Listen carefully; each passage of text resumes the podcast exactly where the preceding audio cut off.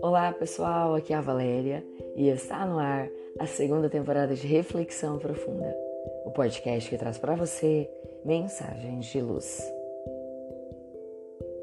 Hotéis de gelo. Você abre seus olhos e enxerga a luz suave e difusa da fibra ótica e do amanhecer.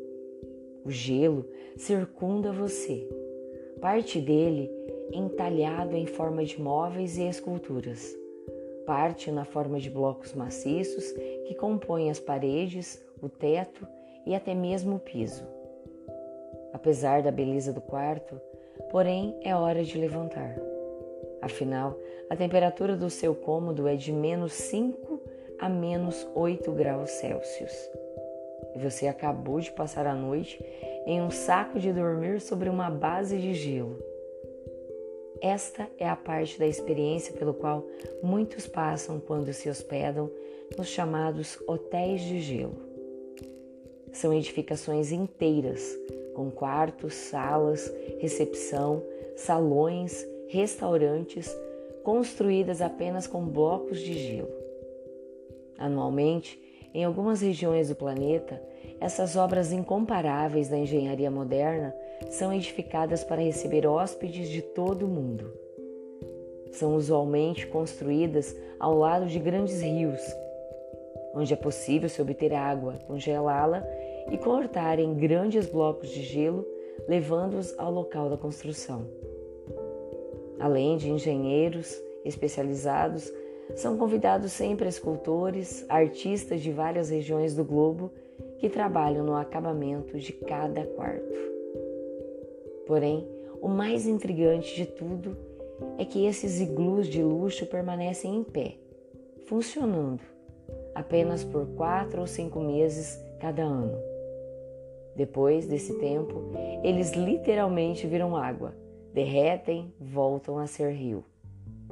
Por mais que os engenheiros e artistas que participam da construção desejem se apegar à sua obra de arte, não podem, pois sua criação dura pouco tempo.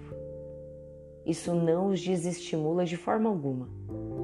Ano após ano estão lá, construindo um hotel diferente, sempre com o máximo de capricho, beleza possíveis.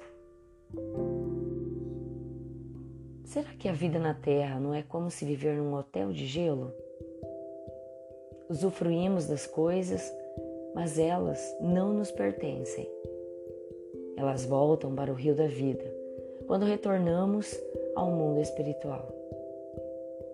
Desse modo, o que ganhamos ao erguer nossos edifícios na terra, ao fazer conquistas materiais, não são os bens propriamente ditos, mas sim as edificações na alma. O prêmio por anos de trabalho honesto, dedicado e sério não são imóveis, ações, veículos e etc. É a disciplina conquistada, é a inteligência desenvolvida, é a capacidade de gerenciar pessoas, de encontrar soluções para problemas com maior facilidade. Esses sim são alguns bens do espírito que não perdemos, que não derretem após o inverno. É importante ter objetivos relacionados à matéria. Certamente, temos como missão trabalhar pela melhoria material do planeta. Contudo, é imprescindível que não nos apeguemos às coisas, perdendo o foco de nossas verdadeiras metas na encarnação. A escultura de gelo pode derreter, se desfazer. Porém, o escultor sai melhor de cada experiência, sai mais maduro e capaz a cada obra esculpida com dedicação. Aí está a verdadeira conquista. Pensemos nisso. Fonte, site Momento Espírita. E assim, chegamos ao final de mais uma reflexão profunda. Gratidão pela sua companhia, grande abraço, fiquem com Deus e muita luz no caminho de vocês.